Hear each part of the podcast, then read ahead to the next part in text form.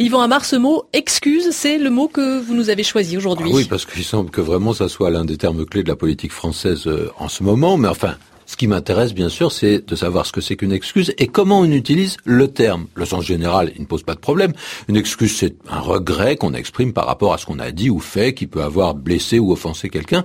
À partir du moment où on emploie un verbe ou une locution verbale, c'est-à-dire un verbe qui s'exprime en plusieurs mots, les choses se compliquent un petit peu. Alors, comment doit-on dire quand on fait, bah justement, amende honorable hein? On peut présenter ses excuses. Ça, c'est extrêmement correct, ça témoigne même d'une certaine recherche de langue. Hein. Présenter ses excuses, c'est s'exprimer de façon recherchée et souvent officielle d'ailleurs, parce que dans la vie courante, d'autres possibilités s'offrent à nous, toujours assez cérémonieux, on peut dire « je vous prie de m'excuser ». Enfin, le plus simple, le plus fréquent, euh, c'est de dire « excusez-moi », et on voit bien malgré tout que cette posture linguistique met celui qui parle dans la position du quémandeur « excusez-moi » il attend qu'on lui accorde un pardon, il espère une bienveillance.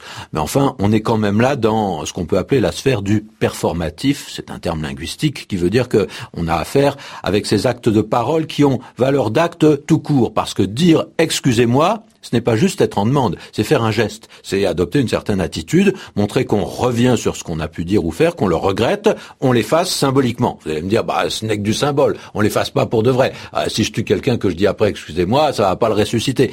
Mais euh, c'est quand même pas pareil que si je le disais pas. Donc c'est un acte.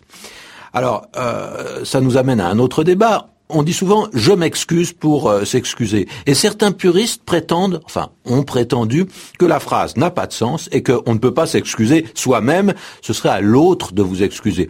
fadès, baliverne, hein, excusez d'être, euh, excusez-moi d'être direct justement, mais euh, il me semble que quand on dit euh, excusez-moi, c'est justement qu'on s'excuse et que l'usage va tout à fait à l'encontre de cette idée. Hein. Dire euh, je m'excuse, ça n'a rien de spécialement arrogant. Bien au contraire, le sens de la phrase est assimilé à je vous présente mes excuses et personne ne s'y trompe vraiment.